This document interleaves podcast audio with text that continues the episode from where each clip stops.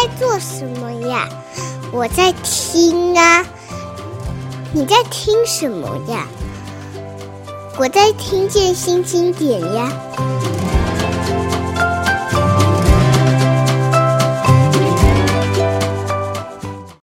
各位听众好，这里是听见新经典，我是新经典文化的叶美瑶。新经典文化在二零二二年。开始一个新的尝试，用 Podcast 来访问我们的写作者、我们的翻译者、我们的呃熟识的文化人，或者是呃新认识的朋友。这一期找到的是多年的好友，也是新一点的作家，同时是台湾。呃，音乐文化圈、文学圈非常重要的瑰宝 马世芳。我本来是想说，我要继续用那个什么，呃，华语世界第一文青，后来觉得可能会被笑。好，大家好，我是瑰宝。哎，美瑶你好。好，呃，请马芳来。其实我们都会笑说，这个是不是整集就交给他就好了？马芳是主持界的。大前辈，好啦好啦，不要这样，我难得可以轻松一点，什么都不用准备 就来。是是是欸、今天我们四十分钟分上下集，上半段呢，我想说就来让马世芳聊聊他最近要出的一本书，不是新经典出的，什么书呢？等一下再告诉大家。下半段呢，我们就要让马芳来聊，从两千二零二零年年底吧，马芳告别了这个主持了二十年多的广播电台。哦，没那么久了，快二十年。你说，你说踏入广播这一行吗？对对对，对，那有三十年了。哦，好吧，那从你很小很小的时候算起的话，哎、对，呃，下半段我们讲他的这个广播生涯，上半段我们来讲他的写作。这个看起来很奇怪，因为很多人更熟悉他是他的广播生涯，呃，但是对我来讲，我比较熟悉的其实是他的写作。先讲讲你们最近要出的这本书吧。对，是我在在台北生活的一百个理由，在台北生存的一百个理由。啊，生存呢、哦，不是生活。生存比生活更严重。是你们那时候觉得快活不下去了吗？主要就是 要找一下，在这个我们那时候都不太满意的城市里面，如何生存下去的方法。那是一九九八年，八年对，一九九八年，其实我们都才毕业，毕业没几年，三五年吧。嗯，哈，嗯，对，那个我比马芳大哥两届。你大我一届啦，我才大你一届，你才大我一届，对，你比我想，你你比你想象的年轻，好不好？好好好，感谢 这个。我我出社会的时候，发现马世芳好像还没出社会，因为男生要当兵，我们那时候要当两年呢。啊，对对对对，失敬失敬，你们为 为国这个奉献是。但是你在那个时候跟我们另外四个人，就是跟你一起一起出这本书的有这个姚瑞忠，嗯、有呃黄威荣，嗯，有这个陈光达，我的瑜伽老师，还有徐允斌，对，你们五个人为什么要凑在一起出一本书啊？不能自己出吗？那时候是这样了，我们当时都出社会没多久。啊，我跟徐允斌是在当兵的时候认识的，陈光达跟我是高中同学，嗯，黄维荣是大学的社团的学长，是啊，是姚瑞忠是徐允斌的哥们儿，所以我们就是朋友拉朋友，本来互相就熟。然后呢，刚出社会没多久，刚好有段时间，我们五个人好像都没有需要固定上下班打卡的工作，嗯，就都在做一些莫名其妙的事情。我记得那时候黄维荣在广告公司上班。广告公司是不用打卡的，嗯，然后这个陈光达在念研究所，我那个时候在台北之音帮李文源做节目，嗯，然后徐允斌好像也是无业游民，然后接点 case，嗯，那姚瑞忠当时还没有成名，他后来变成我们这个时代台湾最重要的艺术家，而且写了几百万字的艺术相关论述啊，现在已经是准大师了。那个时候根本默默无闻，作品也卖不掉，嗯，所以我们就拉他来帮忙照相啊，嗯，那我们我们那个时候。几个哥们儿，反正没事儿啊，二十几岁，大家对社会都很有意见，所以我们就隔隔一段时间就固定在咖啡店约了聊天。那个时候咖啡店九零年代中后期的时候的咖啡店还可以抽烟，嗯，我本人不太抽，但是其他几个都抽，都跟烟囱一样，所以我们就专门找那种可以无限续杯喝到死的咖啡店，然后就一整个下午在那边瞎聊，嗯哼，那。聊着聊着就觉得，我们本来也没有目的要干嘛，后来就觉得好像可以聊聊出一点什么东西，大概就是这样的一个背景啦，就生出来有这么一个点子。啊。那刚好当时我们几个年轻人因缘际会认识了大块的廖立文先生，是认识当时的总编辑，对，然后认识了郝明义先生，那么也在那段时间认识了当时在中国时报的编辑啊，应该是江静芳吧，嗯哼。嗯然后呢，呃，反正一开始是一个跟李文源的电台节目合作的征文活动啊，就是以这个为题目的征文。征文的题目就是在台北生存的一百个理由。是，然后我们就跟听众征文，然后我们还一起想文案，因为那个时候我是节目制作人嘛，是啊，所以就需要很多点子。真的有人投稿吗？有有有很多，而且我们跟报纸就是同步。发表、哦、刊登、刊登读者就听众读者投稿的好的作品，那读者投稿到报社的，我们就在广播可以把它念出来。嗯哼，哦，但那个时候是先这样开始的。嗯、但那个时候收到的投稿，我们后来一个都没有用在书里。嗯哼，因为那我们后来是我们几个哥们儿自己再去想。你们觉得他们的生存理由不好吗？也不是不好，而是不是我们自己的话嘛。嗯，对。呃，所以呃那个时候也不知道怎么的，反正。怎么样？大块会觉得我们这几个年轻人可以一起弄一个书，我也忘了，应该是威荣去提案。哦，有可能，因为黄威荣当时已经出了书了，对不对？黄威荣还没出，他快要出了。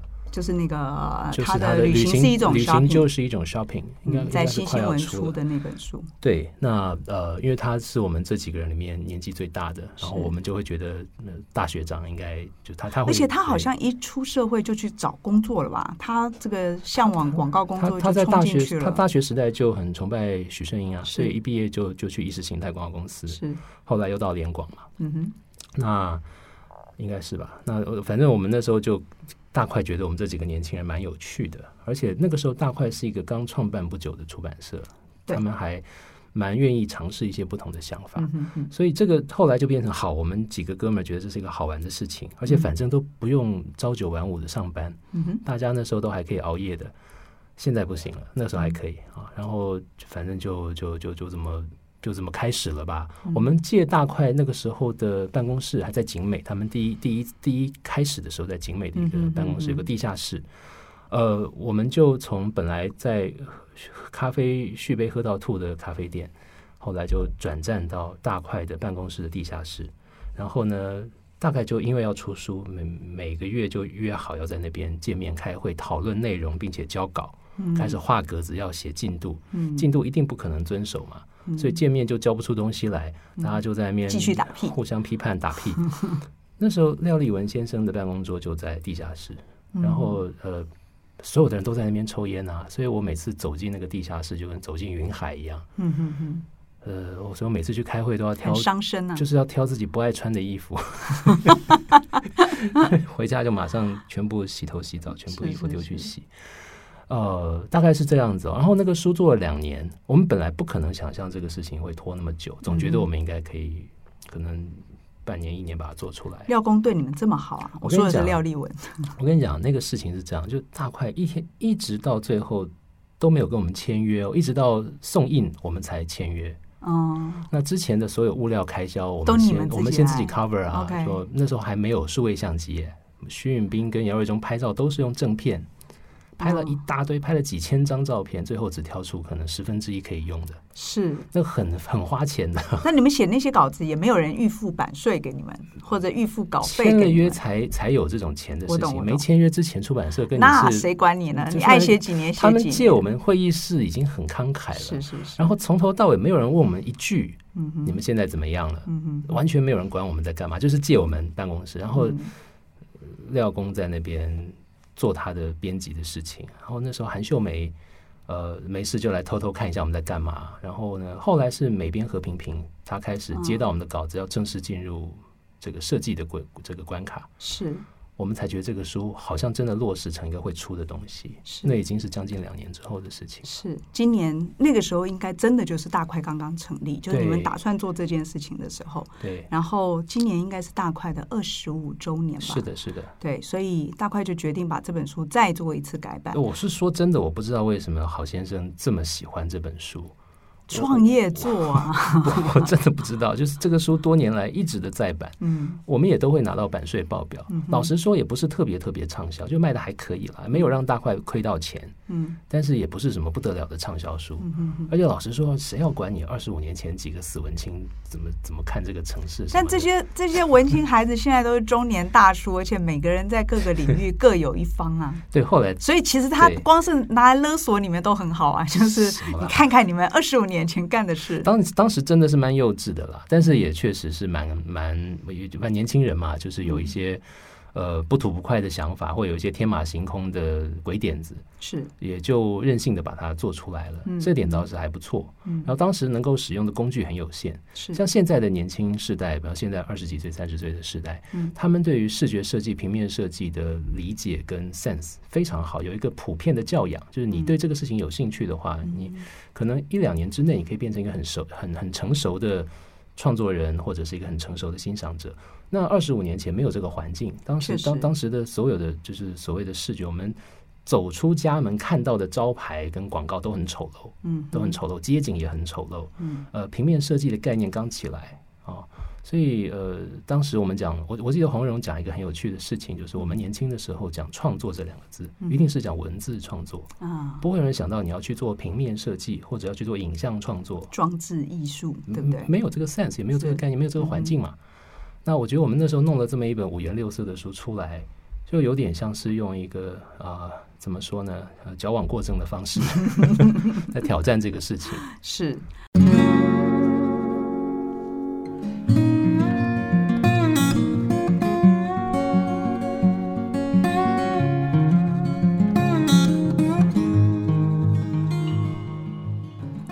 大块的好先生来说，我想二十五周年起。这个书当然就代表了当时他有眼光嘛，他当时就看出来这样子的东西是、嗯、是未来。对啊，现在想他那时候比我们现在年纪还轻蛮多的，是是，所以他看得出来这个几个在里面混的人将来必成大器。我不觉得他有看到我们未来会怎么样，我们未来也没真的很怎么样，就还好啦，还混得下去。但但应该是呃，因为我我我我们现在回想一下九零年代末期的出版市场，嗯、卖的最好的书大部分是翻译书。嗯，哦，那个时候像、嗯、像那时候你在时报也是嘛，二十一世纪初更是这样，对不对？没错，对不对？就卖的最好，几乎都翻译书。那本土原创的作品，尤其又是这么一本单价高的图文并茂的书，在当时反应还不错。是啊、哦，那这个确实是一个类型出版的某一种示范吧，大家可以这么说。嗯、但是这个书的执行过程是不可能重复的，它是一个极其漫无章法、缺乏效率。然后根本有可能随时在中间就做不下去，嗯、整个事情就没了。嗯，要不是黄维荣，嗯、这个事情根本不会成。所以关键的确是黄维荣。我觉得是这本书，其实在我来看呢、啊，就是我有跟你讲啊，就是一个我们来了，嗯，就是某一个世代的人来了。其实现在算起来就是五年五六年级，五年级末六年级初，差不多。对，就是。但这群这群人来了，代表什么意思呢？也许就是一种渴望跟前一个世代稍微不一样。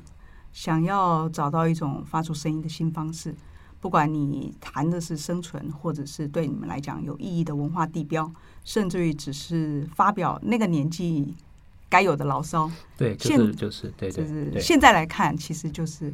听听我们，我们我们来了，换我们讲话了。对，你说没错啊，牢骚是一个，然后自我表现是一个，因为你你你你给谁都还不是嘛，是，所以你就想自我表现一下，跟世界昭告一下，嗯，我我们也是有想法的啊，那，所以这个确实就是几个大概当时二十六七八岁还不到三十岁的几个年轻人，嗯，台北出生长大的年轻男生，嗯，在三十岁之前，他们对这座城市。的一些看法，然后里面其实是他们用非常任性跟主观的方式去呈现我们这个世代的几个家伙的某种可以称之为世界观的东西。嗯，呃，现在回头看嘛，就是当然很多幼稚，但是那也是理所当然的。嗯，呃，那它之所以会会变成现在居然还在市面上没有消失，也是我觉得因缘际会吧。嗯，你你要问我很诚实的意见，我会觉得这书有很多内容已经失效了。已经不不是说，当然不是说你一定要有那么工具性的好用才叫做有效，但是很确实很多东西，我觉得已经放在二零二二年的现在看，是只剩下一种怀旧史料的价值。是哦，是。不过嗯，也就这样吧。嗯，对，呃，里面很多场景已经不在了，对，里面有很多感情冲击，可能也不太能够让年轻一点的人理解了。但是呢，对我来说，它其实开启了另外一个事情。呃，我如果没记错的话，嗯，那很可能是。当时我在联合文学，我的老板叫我去访问你，或者是请你到联合文学，要不要考虑写点东西啊？后来我们就展开了一个开专栏的计划。我在联合文学写专栏是你邀我去开的那个叫摇滚夜的专栏，也是页面的页，页数的页。本来叫音乐男，你本来要叫什么音乐男？因为那时候谁出了个饮食男？是不是？对对对，卢飞翼。卢飞义，对。我觉得嗯，可以再商榷一下。我老是记得音乐男，因为太好笑了。呃，应该是九七年开始写的，嗯、就是在这个书出版之前。是是是。那但那个确实是我人生第一次，因为叶美瑶的关系，我人生第一次在我以前只敢仰望的文学杂志里面，竟然有了一个每个月的专栏。嗯哼。然后因为一直拖稿，常常变成两个月才出一次。嗯、对，那那里面的文章。滴滴答答的写，因为是联合文学，所以我那时候写的是战战兢兢，嗯，而且是掏心掏肺的啊，把累积到当时可能二十六七岁的时候，我作为一个阿宅摇滚乐迷所能够累积的所有我觉得最珍贵的东西，是我要把它一股脑的一个一个的把它写出来。那后来这批文字就变成我的第一本书《地下乡愁蓝调》的基础，也是因为美瑶的关系，我才会有这个书。现在想起来真的很不可思议，因为当然我知道有很多写音乐的乐评啊，或者是描写音乐人的、嗯、呃文字，可是因为在在一般的这种流行报纸或者杂志上面，你很难用一个文学杂志那样子的版面数量去去让他这样子写，所以我的确觉得马芳在当时这个摇滚夜的这个专栏里面。嗯也是因为你这个想要用力的写，想要把这个你尊敬的杂志在上面有所表现吧。嗯，这其实是是开了一个很不一样的书写方式。第一个字数其实不少的，不少不少，每一期大概都有个四千字哦。然后它又不太像是纯粹的音乐介绍的那样子的文字。对，因为那个东西怎么可以写在联合文学上？所以其实现在来想，那批文字是非常难以定位的。到后来出地下乡呃，这个地下乡愁蓝调的时候，整个变成一本书的时候，当然觉得没有问题。可是大部分过去，马芳的父亲是亮轩嘛，我们在看上一辈的人写的专栏集结、散文也好，多半都很薄，多半每一篇都比较短。嗯，他走的完全不是一个这样长篇抒情的。嗯，呃，我不知道你现在看，嗯，你当时这个写作的方式是。怎么生出来？为什么决定写那么长？我觉得第一个当然，因为联合文学给我的篇幅是很宽裕的，没错。你并没有指定说你只能写一千八。我后我现在我现在这几年我在写专栏，就都都是两千字以内的篇幅，因为它杂志上一个跨页要解决掉，嗯、那已经没有办法像以前你说每个月的杂志专栏可以可以写三五千字，没有没有这种没有这种余裕了啦。嗯、当年你们没有给我这样的限制啊，你你就给我一个，我记得你那时候。应该有给我一个范围吧，但是那是一个可能四千字，对，我记得是四千四千字左右的一个，然后再加上配图，所以其实是的确很充裕的。对，然后我还能写上下两两节连载，加起来就将近一万字一一大篇了。我后来看张宏志才知道，他就干脆把它变成十篇啊，因为他写很长，然后又专栏又是受限的，所以他干脆写十次，这也是一招，那也是一招啦。但是他那样的连载。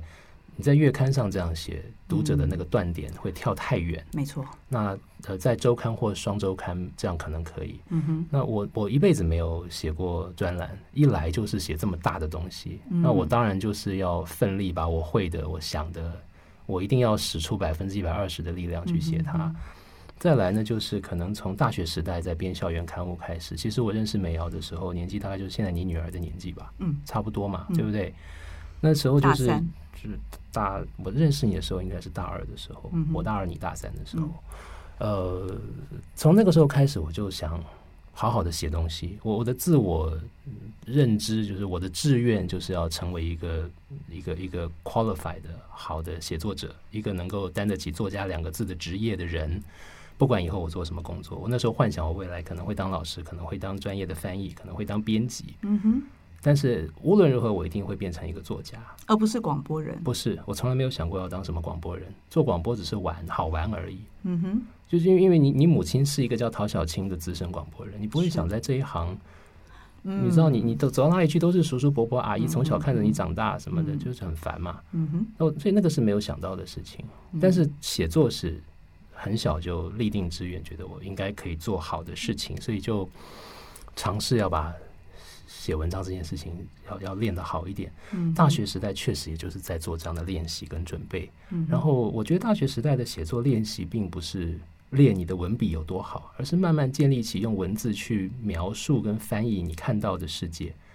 我慢慢建立起自己的世界观，尽管那个东西可能很很幼稚，但我们试图在那个风云激荡的时代，后解严时代的台湾，我们试图用文字去提出我们这个时代的某一些观察，甚至能够提出某一些分析。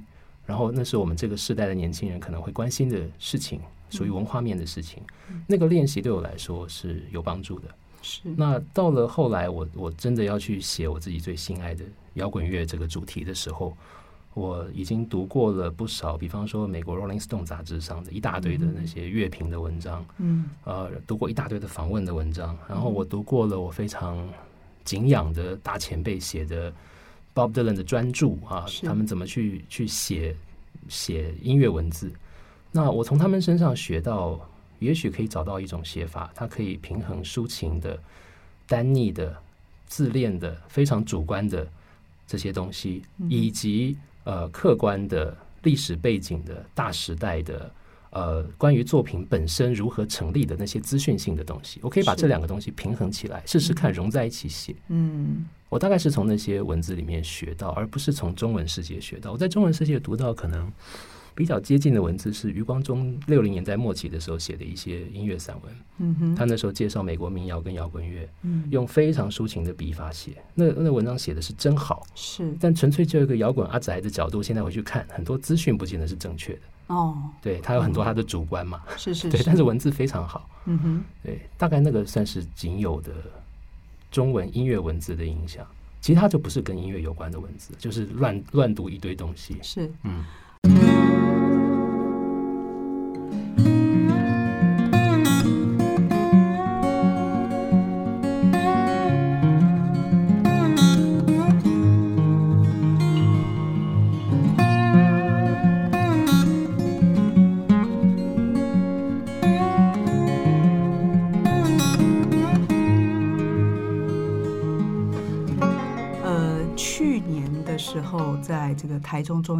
书局马斯方有了一个六场嘛，嗯，就是讲座，嗯，那这当然是詹先开始的周三读书会，嗯，嗯，马芳应该也是受詹先感召，所以非常辛苦的从台北这样来回。我是非常感谢詹宏志先生，因为因为因为另外五位都是我很尊敬的专业的读书人，嗯，啊，我我我我的这个放在里面，我这个人放在里面就比较有点走错棚的感觉吧，但是但是我很谢谢。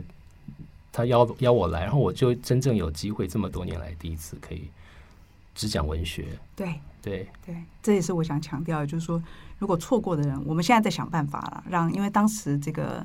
不管是线上直播的课程，或者你到现场，但现在其其实是听不到的。嗯，那我们现在在想办法，因为很多人就说他当时错过了。哦，那也许你将来有机会听到。我的确在那一次看到马世邦开出来书单，因为其实并没有特别限制马世邦。嗯，嗯，这个詹先的意思是说，只要跟书有关，嗯，都可以。嗯，就马方开出来的确就是。呃，我一直很想听，但是马芳也许因为呃，主要是做这个很多华语音乐介介绍啊，呃，没有去特别强调的那个部分。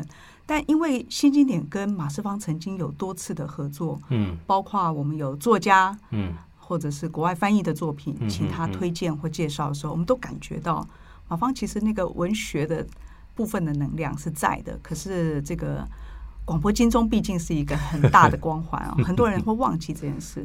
在那六场课程里面，我听了雅璇的，我听了这个西西的之后，我就重新回到马世芳读的文学书，其实比我还多啊！不可能，怎么可能？不要闹了。是，就是你小时候是怎么个读书法？你是那种宅男躲在家里读各种书的人吗？因为因为家父就是个读书人，嗯、所以家里就是有上万本的书。我们从小，我们家也有啊，我们家小孩就没有这样、啊。不是，就是书就是你的玩具嘛，书就是、嗯、书就是一个理所当然的背景值的存在，而且家父从来也不会限制小朋友去摸他的，他他有很多厉害的书，是什么日本。这个大正时代科罗版印的佛像的摄影什么，他也随便我们看啊。是，呃，所以我们小时候就乱翻一大一大堆的画册，我们就乱抓乱看。所以你自然对阅读这个行为是觉得理所当然的习惯的。然后我觉得家父给我们的教养，到现在受用的一件事情，是对全世界的任何的知识随时保持好奇。所以我我从小就觉得什么事情都很有趣，天文地理什么都很有趣，只不过要考联考。要分组，我那时候数学物理真的比较不行，我才选了文组。嗯，但即使如此，我之后对包括自然科学的什么很多的东西，我我都是有兴趣的。嗯哼，那呃，阅读就是一个嗯，对文字这个形式始终保持好奇。然后，比方说你你看到怎么会？我我记得高中时候第一次看到《创世纪诗选》，怎么会用中文字方块字排列组合出这种东西来？嗯，然后居然可以有这样的神奇的魔力。嗯哼。那就就喜欢上读现代诗啊，是那，读小说，你觉得他他让你去活一个你不可能活的人生啊？嗯、我应该就是那高中大学的时候，把尔雅出的年度小说选就从头不啷不啷不啷一路看。嗯哼，那时候也没有意识到这个是在练功或什么。要是那时候有这种练功的意识，我我有做过这种练功意识，我觉得我要做一个有教养的文化人，我应该要读的书，我就搬来看。嗯。嗯我觉得读这个看起来很酷，我就搬来看。我高中的时候看鲁迅啊、老舍啊、茅盾啊、沈从文，那个时候都还是就是练功的都是禁书啊，还是翻译本，通通看不进去，更不知道自己在看什么鬼。嗯哼，那个都是要到退伍之后再看才。才有办法消化的。是，那你你要发自一种原生的好奇心去读的东西，你会读进去，读进去之后就就永远变成是你的一部分。是，像雅贤诗集就是这样啊。高中的时候读，哇，五雷轰顶，怎么会有怎么会有这么酷的东西？嗯、那就永远记住了。嗯、那些句子到现在五五十五十多岁还能够背吗？背对啊，就是这样啊。是是是，那你人生后来我们才知道，你只有短短一段时间有这样的能耐。你读了难忘的东西，你看了难忘的电影，你你经历了一段什么事情，它就会变成你一辈子忘不掉的东西。过了这一段，你可能到了三十多岁，这种能力就消失了耶。嗯，哦，所以还好当时有有有看，并且还真的不小心看到一些，现在回头想，真的是很好的东西。这段马世芳跟我们分享的是他的文学养成，以及他在写音乐这件事情上面，他到底受了哪些东西的影响。下半段我们真的就要来讲大家很熟悉的，希望能够问出不一样的他的广播生涯。好，待会儿见。